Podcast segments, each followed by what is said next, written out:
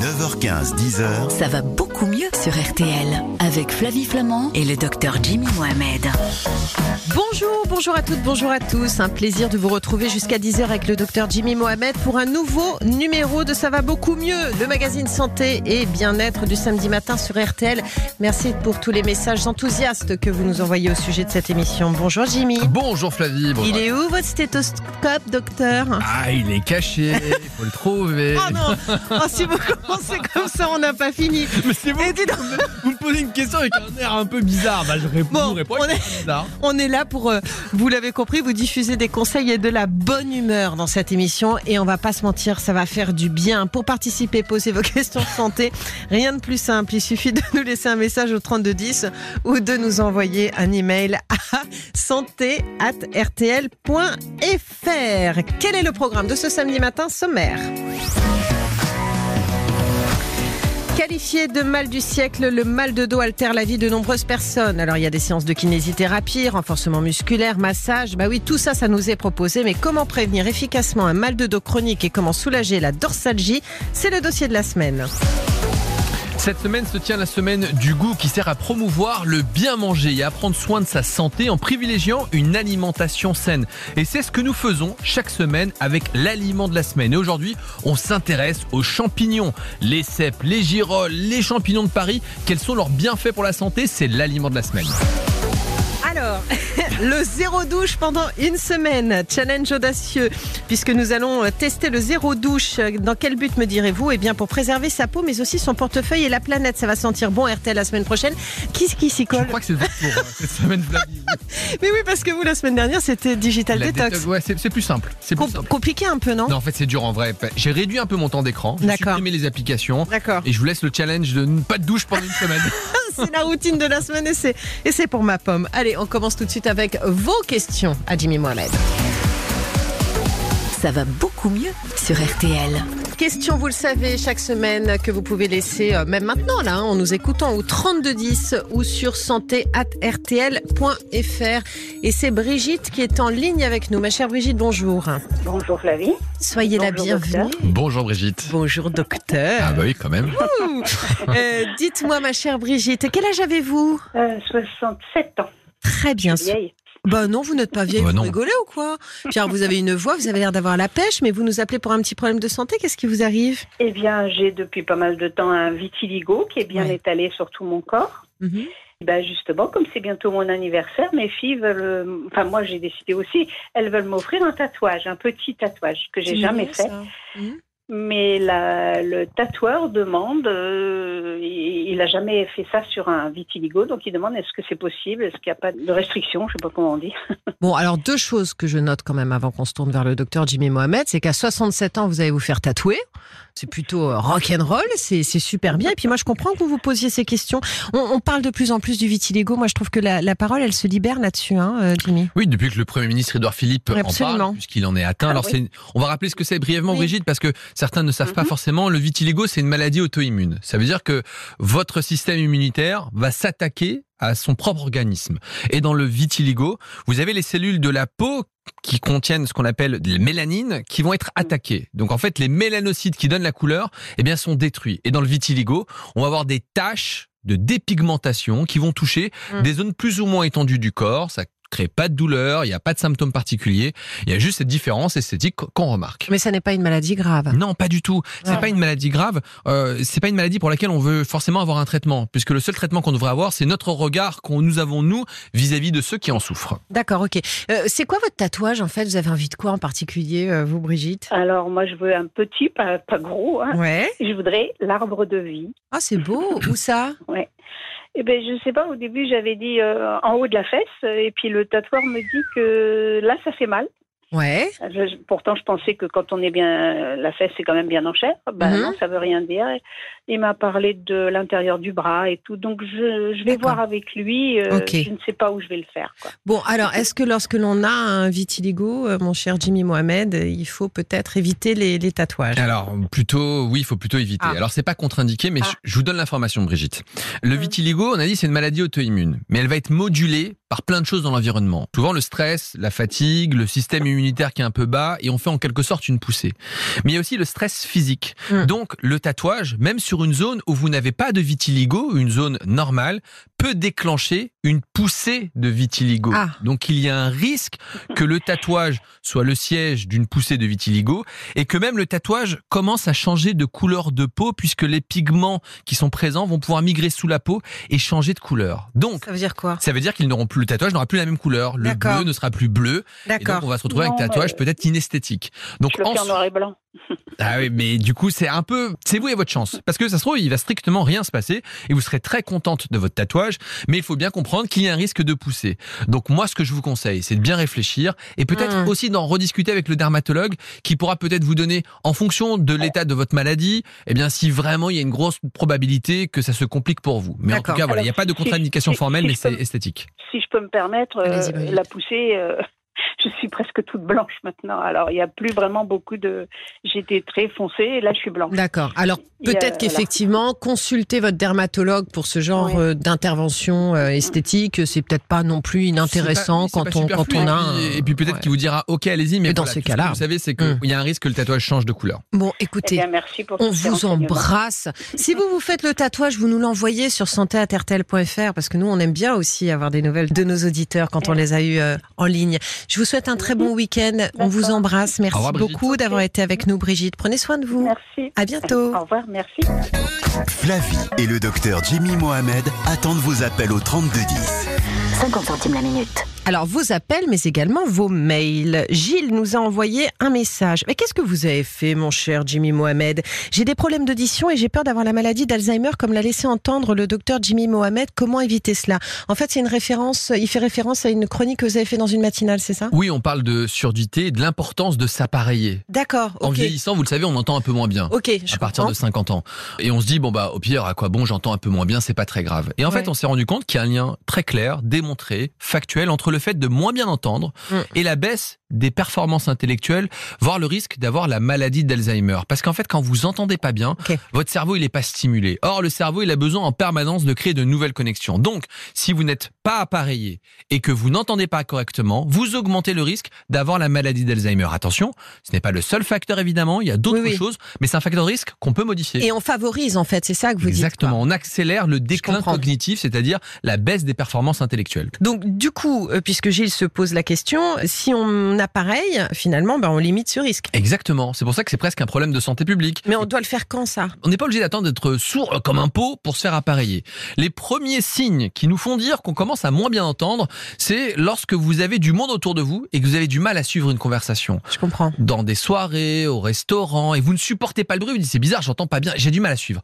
Dans ces cas-là, on voit l'ORL, on fait un test auditif, test auditif qu'on peut faire à partir de 50 ans. Et si jamais on n'entend pas très bien lors des tests auditifs, eh bien à ce moment-là, on pourra vous appareiller dès le début sans attendre. Alors moi je me demandais parce que certains ne portent pas d'appareil auditif, non seulement parce qu'ils se disent que ça fait partie du déclin, je dirais quelque part de la santé, on vieillit donc on, on perd un peu d'acuité auditive, mais en plus parce que ça coûte cher d'être appareillé. Alors oui, ça coûtait cher jusqu'à ce qu'on appelle l'offre 100% santé. Ah. C'est ce qui permet aux gens qui ont une complémentaire santé, une mutuelle, quasiment tout le monde, eh bien de ne pas avancer les frais pour les prothèses auditives et donc de rien avoir à sortir de sa poche pour le panier premier prix. Et souvent, on va se dire, mais si c'est le premier prix, c'est un peu naze. Eh ben Mm. non. Les études montrent que ces appareils auditifs, qui sont intégralement pris en charge, eh bien, ils sont de très bonne qualité. Donc, en fait, on n'a plus d'arguments financiers pour ne pas se faire appareiller. Donc, on retient que si on l'entend moins bien, il faut aller voir l'ORL et qu'on n'hésite pas à faire un test de dépistage à partir de 55 ans, même si on pense qu'on l'entend très très bien, peut-être Ouais. qu'il y a un petit déclin. Très bien, voilà Gilles, on a répondu à votre question, surtout appareillez-vous. Ah j'ai mal au dos. Ah, mais ça tombe bien. Oh c'est dingue, mais c'est pas vous qui allez m'aider, c'est M ton kiné, il s'appelle Emeric Ververde. Non mais j'y peux rien, c'est comme ça, c'est Ververde ou On Ververde dirait Vervard, nous, ça ira. On dira Vervard, voilà. Vous êtes kinésithérapeute. Et avec vous, on va parler du mal de dos dans un instant sur l'antenne d'RTL. À tout de suite. Flavie Flamand, Jimmy Mohamed, Ça va beaucoup mieux. jusqu'à 10h sur RTL. Des conseils et de la bonne humeur tous les samedis matins entre 9h15 et 10h. Vous vous posez des questions Eh bien, nous avons réponses. Enfin, nous avons les réponses. Surtout le docteur Jimmy Mohamed et nos invités. Voilà. Ça va beaucoup mieux. C'est jusqu'à 10h. Ouïe, ouïe. C'est comme ça que vous faites quand vous avez mal, Flavie Bah, c'est surtout quand je vois notre invité de la semaine qui s'appelle donc Emeric Vervard, que l'on connaît donc sur les réseaux sociaux. Sous le nom de M. M. ton kiné? Kiné. C'est plus simple. Présentation. Alors M ton kiné, il est kinésithérapeute. M Ouais. ton kiné, kiné, jusque là rien d'extraordinaire, c'est plutôt logique. Et puis il est aussi ostéopathe. Il partage aussi ses connaissances sur les réseaux sociaux, sur Instagram, YouTube ou encore TikTok sous le compte M ton kiné. Et c'est aussi un auteur. Oui, il a écrit un livre. Et si on se mettait ou remettait au sport aux éditions First. Très bien, soyez le bienvenu. Merci beaucoup. Vous voulez qu'on vous appelle comment? M. Tokiné ou Emric ou M. Touquet, ça me va très bien. d'accord, Mais je tiens à signaler que j'avais jamais eu de patient ou patiente qui arrive en me disant oui, oui, oui, oui, oui. ça m'était jamais arrivé, donc euh, je suis très content d'être ici. Ah bah écoutez, Oui, oui, oui, je veux qu'on qu'on me, qu'on me touche. c'est une première et je suis ravie d'être la première. Justement, grâce à vous, on va essayer de chouchouter notre dos pour euh, éviter justement d'avoir mal en permanence. C'est marrant parce que j'ai quand même les- le sentiment, à l'instar euh, des problèmes d'audition dont vous parliez en fait, Jimmy, c'est que parfois on considère que le mal de dos, ça fait partie un peu de notre vie, de notre quotidien, que c'est du stress et tout, alors qu'il y a des réponses à tout ça. Oui, il y a beaucoup de réponses, mais il y a aussi beaucoup de questions et beaucoup de croyances. En fait, c'est un sujet qui est très complexe. Beaucoup de personnes ont mal au dos, Ouais. mais pas toujours pour les mêmes raisons. Voilà, c'est ça. Alors j'imagine que ça tient aussi à notre environnement, à notre hygiène de vie, à télétravail, pas télétravail, la façon dont on s'assied. Oui, totalement. En fait, le mal de dos, c'est vraiment multifactoriel. Il y a énormément de choses qui vont l'expliquer. Et bah, le fait d'avoir un métier sédentaire, le fait d'avoir un sommeil de qualité, le fait d'avoir une activité physique associée, tous ces éléments peuvent vraiment augmenter le risque d'avoir mal au dos. Alors on va prendre un exemple classique, le lumbago. On a tout d'un coup, on se réveille le matin, on a très mal au dos. Euh, On a peut-être euh, soit fait trop le ménage, porté les enfants, fait un déménagement, ou peut-être qu'on en a plein le dos et qu'on Ouais. a mal au dos. Qu'est-ce qu'on doit faire? Est-ce qu'on doit s'inquiéter? Est-ce qu'il y a des choses qu'on peut faire au quotidien pour essayer de soulager ce mal de dos? Le limbago, qui est le côté un peu très aigu, vraiment d'un seul coup, je me retrouve complètement bloqué. La meilleure solution, c'est un, dédramatiser, deux, bouger. C'est ça, en fait, c'est complètement contre-intuitif. ça. Ouais. Parce qu'en fait, la douleur est un message d'alerte de notre corps, Mhm. donc on se dit, oh là là, je vais me mettre en protection, je vais rester allongé pour pas aggraver la situation. Mm. Alors qu'en réalité, bah, il n'y a pas toujours de grosses inflammations ou de gros problèmes. Ça peut des fois être juste un spasme musculaire qui va complètement bloquer la région. Et même si c'est vraiment très très douloureux, je sais pas si vous l'avez déjà vécu, Mm. et vraiment très invalidant, en général, ça passe spontanément en quelques jours. Et c'est plus on va se détendre, bouger et rester actif, plus ça va plutôt bien évoluer. Et en fait, moi, j'ai l'impression que la problématique, c'est qu'on ne muscle pas notre dos. Enfin, peut-être pas assez, parce que vous avez euh, donc écrit un livre aux éditions First sur le sport.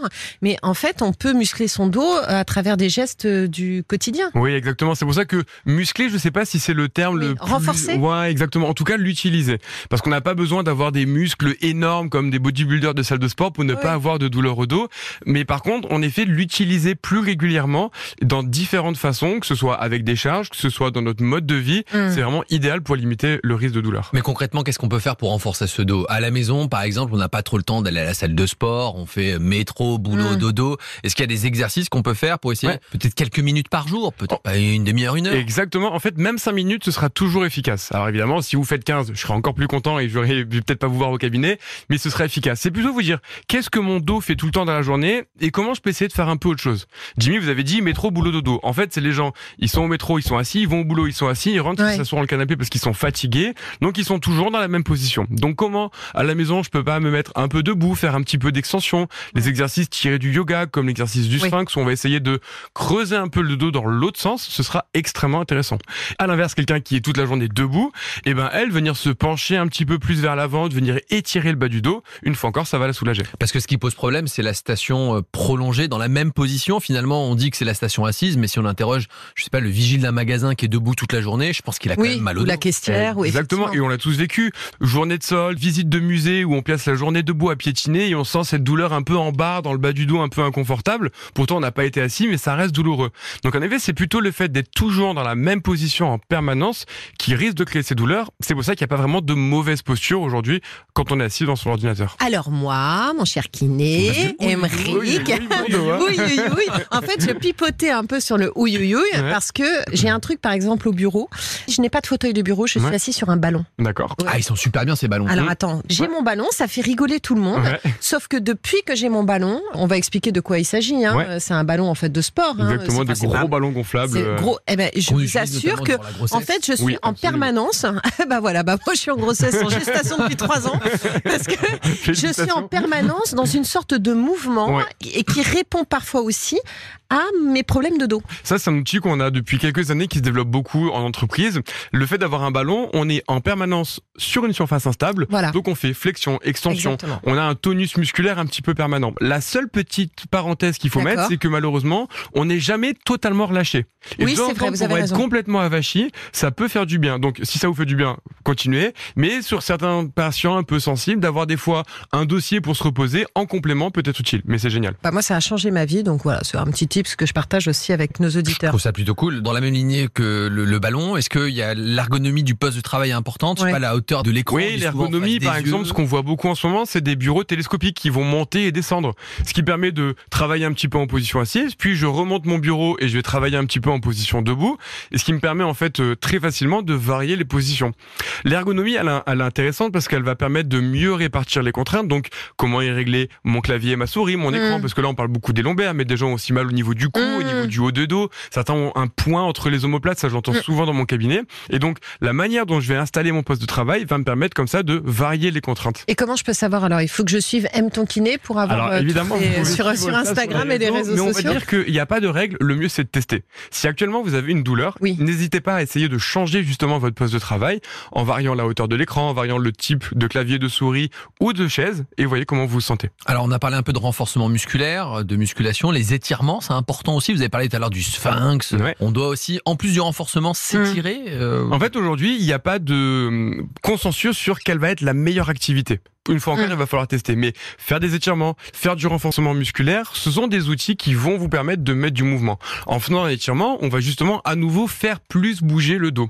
Mais une fois encore, quelqu'un qui va travailler dans le bâtiment toute la journée, Ouais, je vais peut-être lui dire, fais des étirements. À l'inverse, si la personne ne fait absolument aucune activité physique, fais peut-être un peu plus de renforcement. On va rentrer euh, dans un instant euh, sur des détails beaucoup plus euh, techniques Ouais. avec vous. On va euh, dire voilà, j'ai mal là, qu'est-ce qu'on fait? J'ai une sciatique, qu'est-ce que je fais? J'ai un lumbago, qu'est-ce que je fais? Mais en fait, vous, vous, pardon, hein, c'est pas, non, n'en prenez pas offense, mais vous servez à quoi? Vous faites des massages Et euh, justement, vous- on se bat pour vous euh, ne- faire non, mais vous nous aidez à faire des- lui ça. Je veux massages. Non mais pardon, non mais c'est quoi la différence? Pardon mais entre un kiné et un ostéo Voilà, c'est ça, c'est ce que je veux dire, c'est qu'on travaille avec vous en, Oui, en cabinet. La différence entre un kiné et un ostéo, ça va vraiment dépendre de la vision, des douleurs du corps et des Ça. techniques à mettre en place. Mais dans les deux cas, on sait que le but en rééducation, c'est de rendre nos patients indépendants.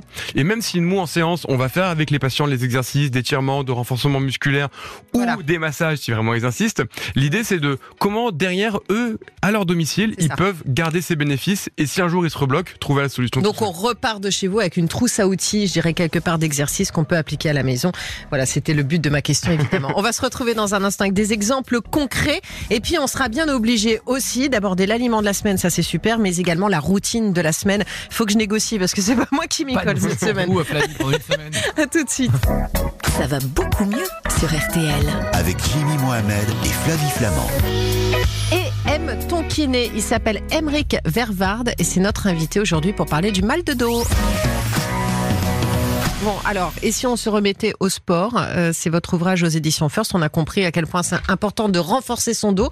Maintenant, Jimmy, on va rentrer euh, sur des problématiques euh, bien précises. On a dit Hmm. le lumbago pas très grave. Ouais. Finalement, on va s'en sortir, on peut le prévenir et ça passe en quelques jours. Mais il y a des problèmes comme la sciatique, Ouais. extrêmement invalidant. Les patients, ils sont un peu au fond du, du trou, quoi. Ils sont vraiment mal. Alors, est-ce qu'on peut rappeler déjà ce que c'est qu'une Oui. sciatique Ouais. rapidement et à quoi c'est dû et on verra ensuite comment la traiter? Alors la sciatique, c'est très simple, c'est le nom d'un nerf. Donc en fait, quand je dis j'ai une sciatique, ça veut dire que le nerf sciatique qui passe à l'arrière de la cuisse de la fesse et descend jusque dans le pied est douloureux. Mm. La cause la plus fréquente lorsque le nerf sciatique est douloureux, c'est un problème au niveau du disque intervertébral. Et le disque, c'est quoi? C'est entre chaque vertèbre, qui sont des os, on a comme des petits coussinets plutôt remplis d'eau. Hmm. Et des fois, ce disque, pour pas mal de raisons, va venir pousser, appuyer sur le nerf et créer la douleur de sciatique. Donc, qu'est-ce qu'il faut faire? Eh ben, il faut faire en sorte que le disque arrête d'appuyer ça. Oui, mais alors ça, nous, on sait pas où il est le disque. Et vous avez même pas besoin de savoir. L'idée, ça va plutôt être de trouver dans mon mode de vie, qu'est-ce qui explique aujourd'hui que Oui. ce fameux disque est venu appuyer sur mon nerf. Alors, il y a un élément, malheureusement, vous ne pourrez pas jouer dessus. C'est la génétique qui explique que les disques vont plus ou moins rapidement dégénérer selon les individus. Mais ensuite, il y a le deuxième point le plus important, c'est votre mode de vie. Et une fois encore, l'idée, c'est de faire bouger votre dos dans un petit peu toutes les positions. Parce que si vous faites toujours de la flexion vers l'avant, le Mm. disque va être stimulé toujours de la même manière. Si vous êtes toute la journée debout, votre disque est une fois encore toujours stimulé de la même manière. D'où l'importance de faire des étirements et du renforcement musculaire pour que le dos bouge dans tous les sens. Mais c'est assez compliqué pour un patient de comprendre que Oui. des- une activité physique puisse faire en sorte que le disque rentre à l'intérieur. Concrètement, qu'est-ce qu'on peut faire? J'ai une sciatique, j'ai la douleur dans le dos, dans la fesse. dans Mmh. la Voilà, ça descend dans la jambe, hein, on est d'accord. dit, c'est insupportable. J'ai pris des anti-inflammatoires, ça marche pas. Les étirements, moi je connais les étirements pour la sciatique, ils sont super. hein. Ah ouais, Ouais. bah, bah, du coup, bah, Eh ben, montrez-nous. Ah non, c'est pas possible. Ah bah alors non non non non mais c'est l'étirement où on passe une jambe euh, sur une autre jambe. ouais, l'étirement le- du fessier. Exactement, l'impression, étirement ouais. du fessier. c'est pas une position du Kama Sutra, ça? Alors ça, ce sera pour une autre émission. Mais attends, mais c'est extrêmement efficace que moi il m'arrive effectivement d'avoir des, Ouais. des- des problèmes comme ça de sciatique et, Ouais. et c'est très efficace. Mais parfois effectivement ça ne suffit pas. Exactement. Et on m'a dit de faire de la natation. Alors en effet, la natation peut aider. Le problème que j'ai avec la natation, c'est que les gens qui aiment pas, ils vont en faire pendant trois semaines pour faire Ouais, comprends. généralistes et ils arrêteront. L'idée, c'est de trouver plutôt une solution sur le long terme, quelque chose que les gens aiment et qui font qu'ils vont garder toute leur vie.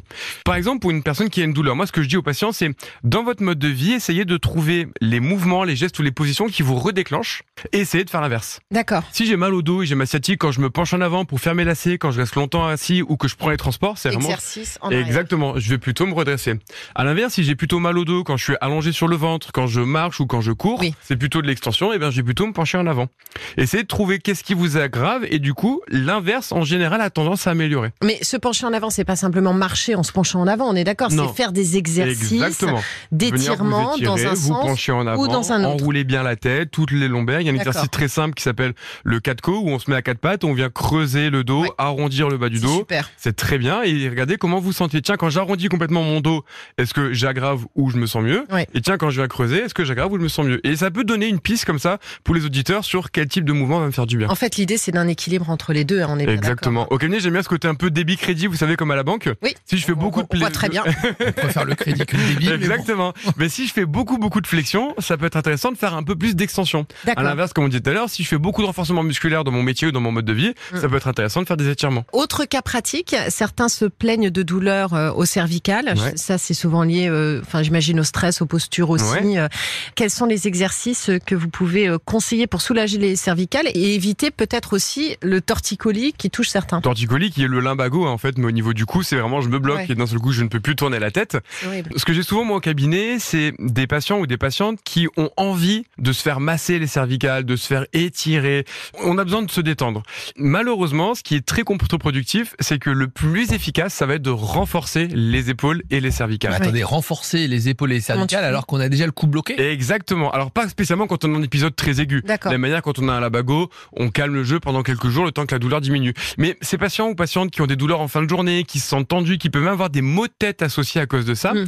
il faut imaginer que le muscle qui n'est pas spécialement stimulé dans la vie quotidienne est un peu au maximum de sa capacité en permanence. On va le masser, on va l'étirer, on va le détendre, ça va vous faire du bien sur 24 et 48 heures, mais vous allez remettre les mêmes contraintes. Donc les douleurs vont réapparaître. L'autre façon de penser, c'est de se dire, bah, je vais me rendre beaucoup plus fort, beaucoup plus résistant et beaucoup plus endurant pour que mon mode de vie soit devenu quelque chose de très facile et qu'il arrête de me faire Et souffrir. je fais comment alors? Alors un exercice très simple qui s'appelle le shrug, c'est bah, un haussement d'épaule. Très simple, donc ce- cet exercice-là va renforcer ce qu'on appelle les trapèzes, donc les muscles les plus visibles au niveau du cou. Vous pouvez même le faire avec un petit peu de poids, avec euh, deux trois Mhm. bouteilles d'eau dans un sac d'un côté ou de l'autre, Ouais, et de venir comme ça renforcer vos trapèzes. Tout le monde le fait hein, dans Exactement.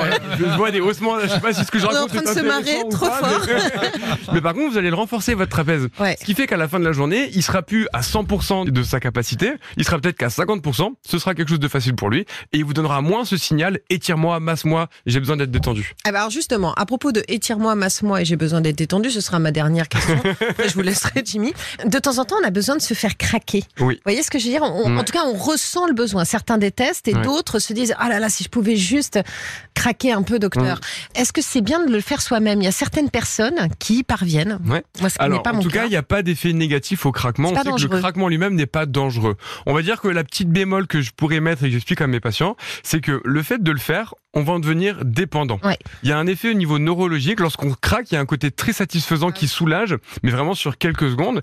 Et donc, plus on va le faire, plus on va en être dépendant et on aura besoin et envie de le refaire. Oui, mais il y a quand même toute une sorte de légende urbaine autour euh, des cervicales. Et on dit, euh, bah voilà, en se faisant craquer les cervicales, on peut être. euh, Alors oui, cette légende, qui n'est pas une légende, hein, qui Ah, a une vraie origine, il y a certains thérapeutes qui, en manipulant les cervicales des patients, font ce qu'on appelle une dissection au niveau d'une artère et peut avoir des conséquences vraiment euh, extrêmement graves. Ça reste quand même des cas minoritaires. C'est que de l'ostéopathie. Les, les kinés ne manipulent pas et c'est quasiment impossible de se le faire chez soi tout seul. Ok. Mais moi, on craquera jamais le coup. Du coup, euh, je peux vous C'est assurer- vrai Ah non, mais non, j'ai, Alors je ça me soulage. Moi, je- Exactement. Parce qu'effectivement, c'est peut-être rare, mais le jour où Mais qui vous que ce soit, vous vous laissez pas- bah, avec un thérapeute, vous ne vous faites pas craquer. cou. Jimmy, Ah, j'arrive. Ah bah, c'est parti, on peut y aller. Ah, moi, mon ostéo le fait et ça me Le fait coup un bien. Ah oui, puis j'ai une Ah ouais. confiance totale et absolue. Mais je pense qu'effectivement, c'est en étant consentant à ce geste médical que les choses se passent bien. Alors, si on résiste, plus on se sent c'est là qu'on risque c'est de faire que une souvent les bêtise. thérapeutes maintenant demandent Oui. l'autorisation. bien sûr. Est-ce que vous acceptez? Est-ce que vous sûr. souhaitez? Et si un patient me dit non, ça sert à rien parce que je vais forcer, il va encore plus se contracter et je vais plutôt lui faire plus de mal que du bien. Merci beaucoup.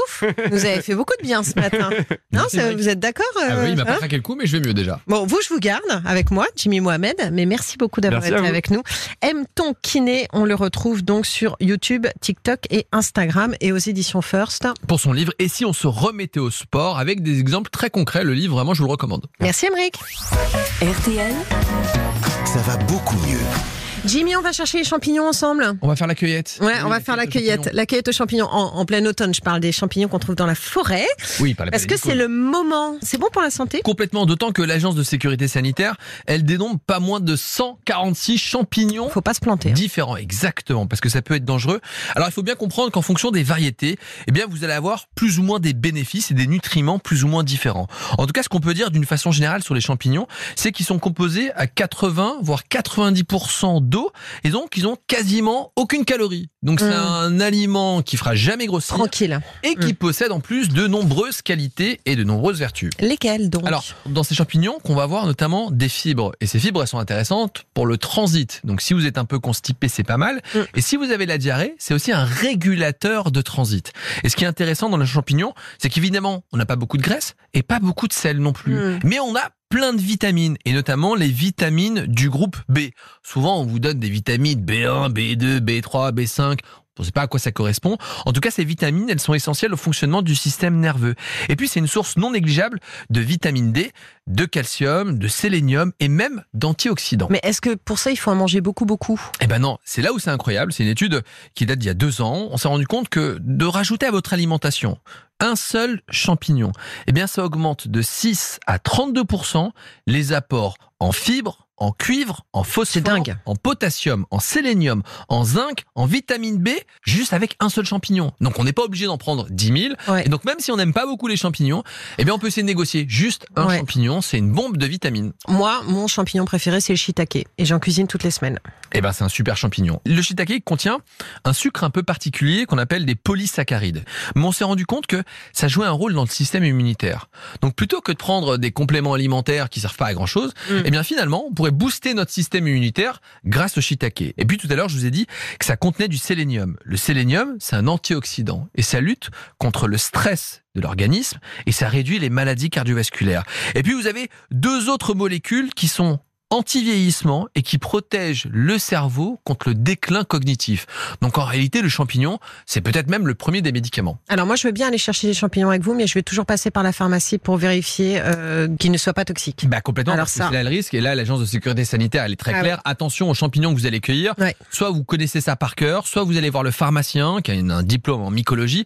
En revanche, attention aux applications où vous savez, vous pouvez scanner en montrant une petite photo Oh, du oui, oui, champignon. pour moi, ça suffit pas. c'est pas fiable car les Ouais. intoxications, elles sont fréquentes et parfois elles sont graves. Et ça peut être très dangereux. On se retrouve dans un instant avec vos questions, celles que vous posez au docteur Jimmy Mohamed. Et c'est Pascal qui va s'y coller. À tout de suite. 9h15, 10h, ça va beaucoup mieux sur RTL avec le docteur Jimmy Mohamed et Flavie Flamand. Bon, je vous rappelle le numéro de téléphone, c'est le 3210. Voilà, n'hésitez pas à nous laisser un message sur le répondeur. C'est Jimmy Mohamed qui vous accueille.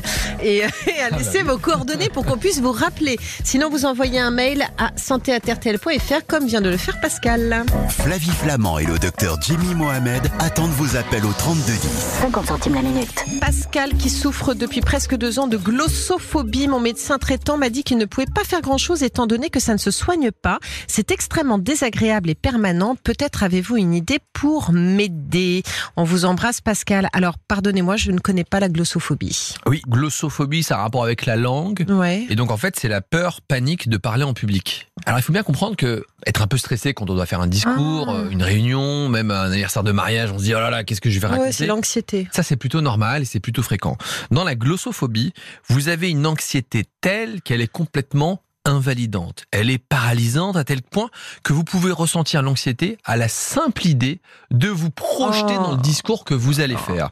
Et à ce moment-là, vous allez commencer à ruminer, vous allez avoir du mal à dormir la veille, Ouais. vous allez être mal, et donc c'est vécu comme une véritable angoisse et presque une torture. C'est quoi C'est une maladie C'est Complètement. Elle appartient aux troubles anxieux, dans une catégorie qu'on appelle la phobie sociale. Alors il faut bien distinguer deux choses. Le stress de l'anxiété.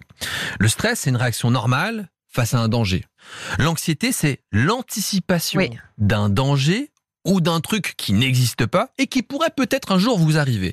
On va donc se faire tout un scénario catastrophe et à ce moment-là, c'est tout le système qui s'emballe. On a des pensées négatives et en réponse à ça, on va produire de l'adrénaline, Hmm. du cortisol. On va donc avoir le cœur qui palpite, les mains moites, la vision floue, se sentir mal et quasiment avoir une sensation de mort imminente. Et donc, on va adopter des stratégies.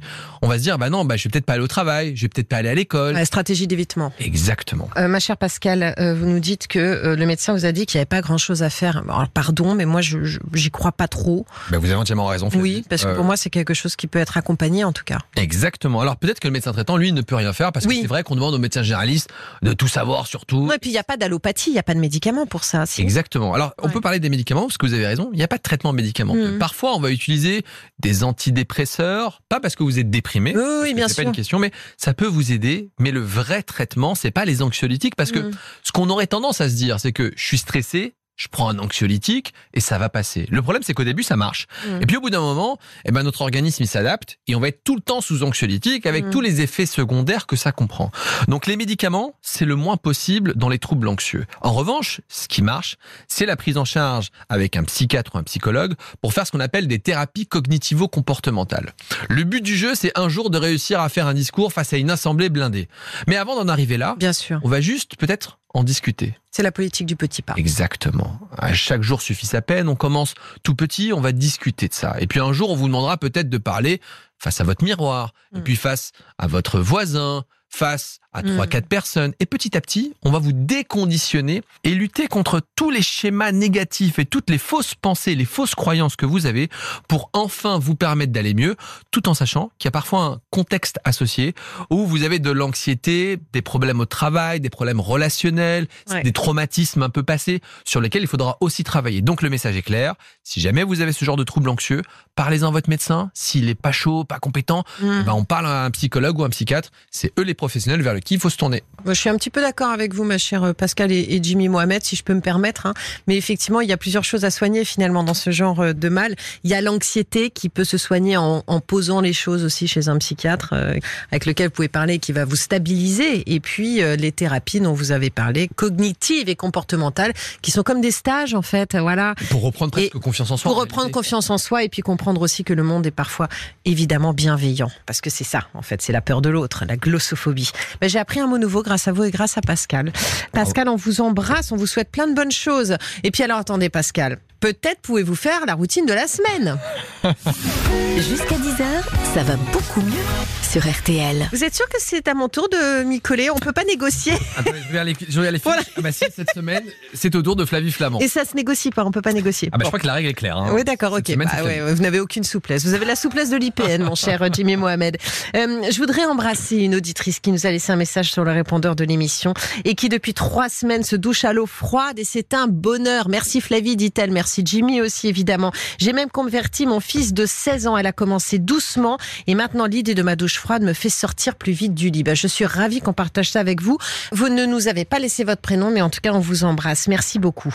C'est- comme ça que vous avez eu l'idée du zéro douche? Bah oui, parce qu'on parle des douches. Peut-être proposer un autre challenge qui est finalement de se doucher le moins possible pendant une semaine. Oui, mais alors attends, euh, le moins possible. Donc, euh, quand on en ressent le besoin ou quand notre corps. Est-ce qu'on a besoin de se doucher tous les jours? Eh ben, c'est la vraie question en Ouais. réalité, parce que il faut bien comprendre que notre peau, c'est une barrière de protection, Euh, barrière de protection un peu naturelle et qu'on va agresser en permanence oui. avec les douches, soit parce qu'on va utiliser de l'eau trop chaude, trop calcaire, qui va dessécher la peau, Mmh. soit sur laquelle on va mettre de mauvais produits, des savons de mauvaise qualité avec plein de parfums, des additifs.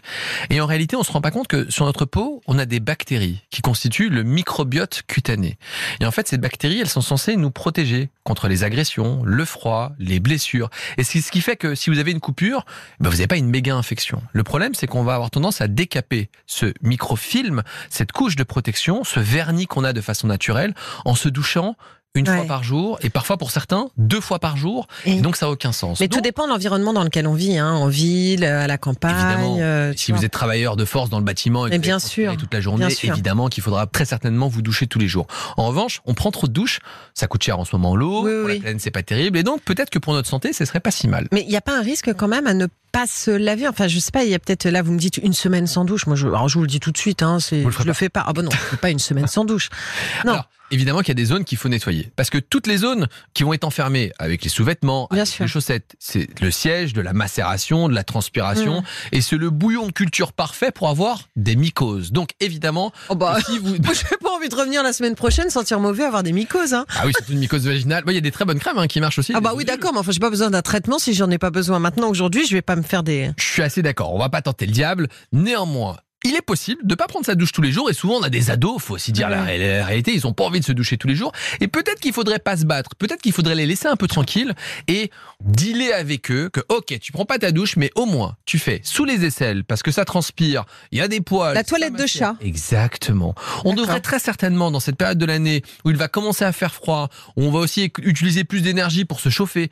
L'eau chaude, elle coûte cher avec Ouais. le ballon d'eau chaude ou négocier, comme je dis avec certains enfants, accepter qu'ils se nettoient sous les aisselles, les parties Mm. intimes, les pieds, les mains et le visage. Et les cheveux? Alors les cheveux, on peut aussi ne pas se laver les cheveux parce qu'on s'est rendu compte que de la même manière, on a des bactéries qui sont censées nous protéger, un biofilm au niveau du cuir chevelu et on s'est rendu compte que plus on va le stimuler, plus finalement on va l'agresser et plus les cheveux vont être gras. Et donc il faudrait là encore Ouais. laisser un peu nos cheveux se reposer, éviter de les stimuler en permanence, d'autant que la plupart du temps malheureusement, on utilise aussi des produits de pas très bonne qualité. Alors c'est ça en fait, moi quand même que je retiens dans ce que vous nous dites. Vous nous parlez de l'agression du corps, ça je le comprends, mais c'est vrai que euh, en utilisant des produits sains ou en mettant un minimum de produits, bah, finalement peut-être qu'on peut répondre à la problématique. bah exactement. Eh L'alternative, ben voilà. l'alternative, c'est ça. Vous avez gagné Flavie. Bon, je vais quand même essayer, mais juste ce week-end, d'accord? Je vous tiendrai au courant. Allez, c'est la fin de Ça va beaucoup mieux. Le temps passe super vite en votre compagnie et en celle de Jimmy Mohamed pour écouter cette avec- émission. Mais ouais. avec Flavie- Bah avec oui, je sais, la vie passe très vite. Direction l'application euh, RTL et tous les sites partenaires de podcast. 3210 hein, et puis l'email aussi santé@rtl.fr pour euh, poser vos questions pour la semaine prochaine. Mon cher Jimmy, je vous embrasse, je vous souhaite un bon week-end. On vous retrouve euh, donc bah, dès lundi matin, hein, euh, 8h30 dans la matinale d'RTL avec Amandine et Yves Calvi. Et vous un petit peu plus tard à 20h Exactement. pour jour J de 20h à 21h et vous Ouais. décryptez toute l'actualité. On se croise que le week-end en fait, hein. Exactement, mais heureusement, c'est déjà ça. Voilà, nous, on vous retrouve donc la semaine prochaine à 9h15 pour un nouveau numéro de Ça va beaucoup mieux. Juste après les infos, c'est Stop ou encore avec Eric Jean-Jean. Prenez bien soin de vous, passez un très bon week-end à l'écoute d'RTL. Jimmy Mohamed, Flavie Flamand. ça va beaucoup mieux sur RTL.